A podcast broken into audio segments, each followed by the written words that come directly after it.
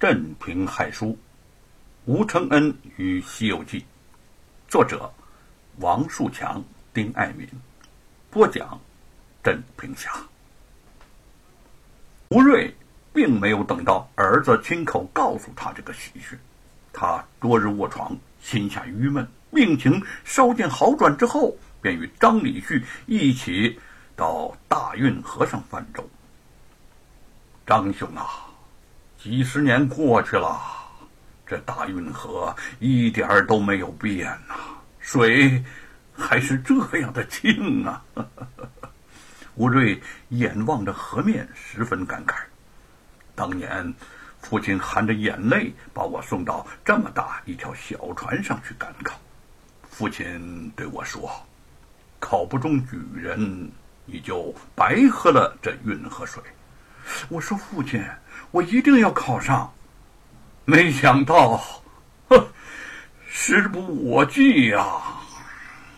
他很想像当年自己的父亲一样送承恩去赶考，可是承恩不知中了什么邪，居然厌烦读书做官。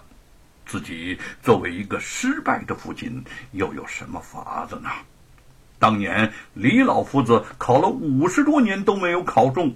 旁人提起，无不感慨，他却宁肯儿子像李老夫子那样连考不中，也不愿他漠视读书。张女婿好言劝慰着他，吴瑞只是摇头叹息，两行清泪缓缓流下。小船行驶到运河码头，吴瑞和张礼旭上了码头，朝镇上走去。经过田间的时候，吴瑞突然发现自己家里的地，怎么有许多人影在晃动？不解的问：“张兄啊，我家地里怎么有那么多的人？他们在干什么呢？”啊！张礼旭知道他大病在身，受不得刺激，家人也一直未将让地之事告诉于他。方才掩饰几句，正好走过来一位乡邻。吴瑞上前拦住那人，就问：“老兄啊，那些人在我家的地里做什么呢？”那个人诧异的反问：“啊，你怎么不知道呢？你家的地给罗万金为严嵩建造功德堂啊！”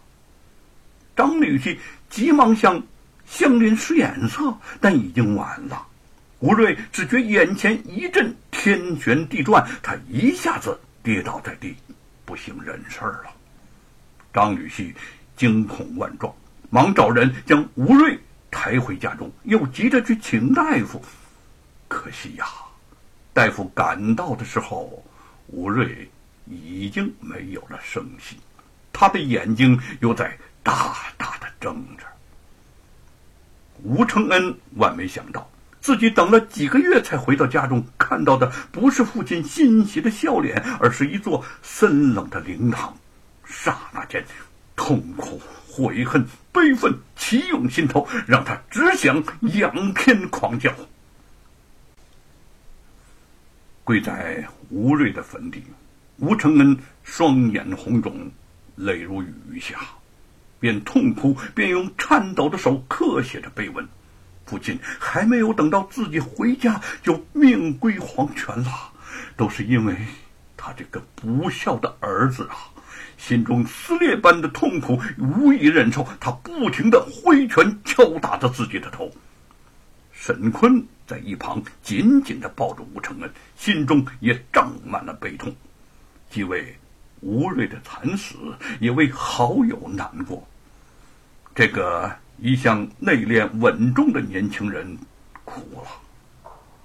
承恩，你要节哀呀！叔父去了，你可不能。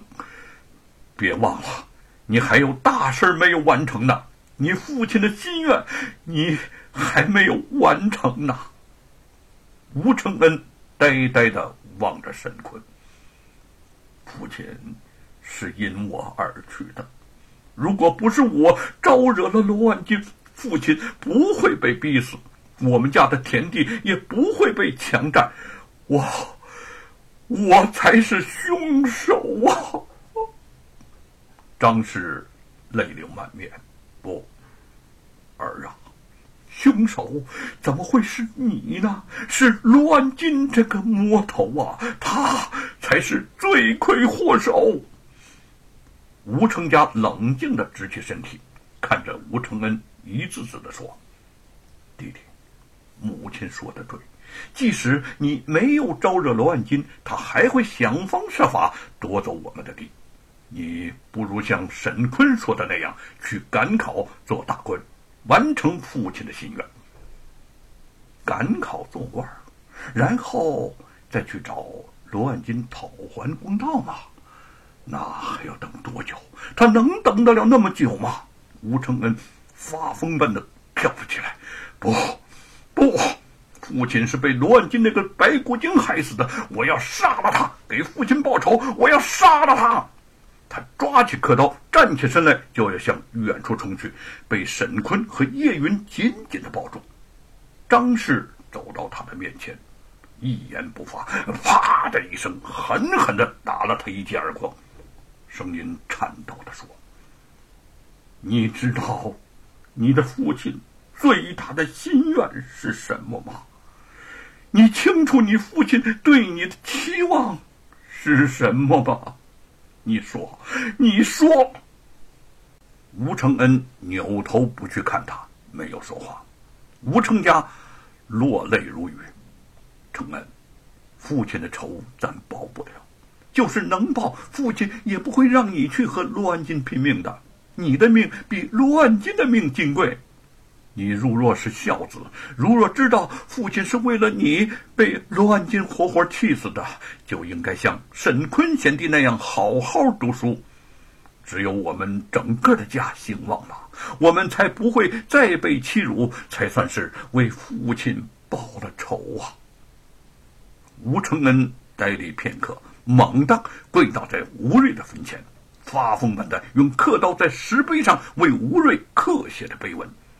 不一会儿，他的手便被刻刀划破，鲜血一点点落在了石碑之上。回到家里，吴承恩的状态越加痴狂，除了和猴子说话，跟谁都不理。大家知道他伤心父亲伤势，不敢相劝，只暗暗的担心这般下去，除了搞垮身体，又有何意？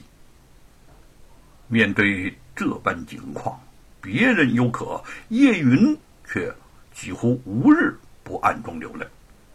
想起婆婆张氏曾无意的说过：“或许有了子女，相公便会收收心，有所改变。”但自过门以来，自己却未给吴家生过一男半女。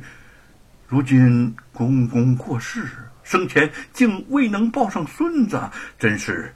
一大遗憾呐！就算婆婆家人不怪她，她自己也觉得抬不起头来。难道当真到了要替相公纳妾的时候了吗？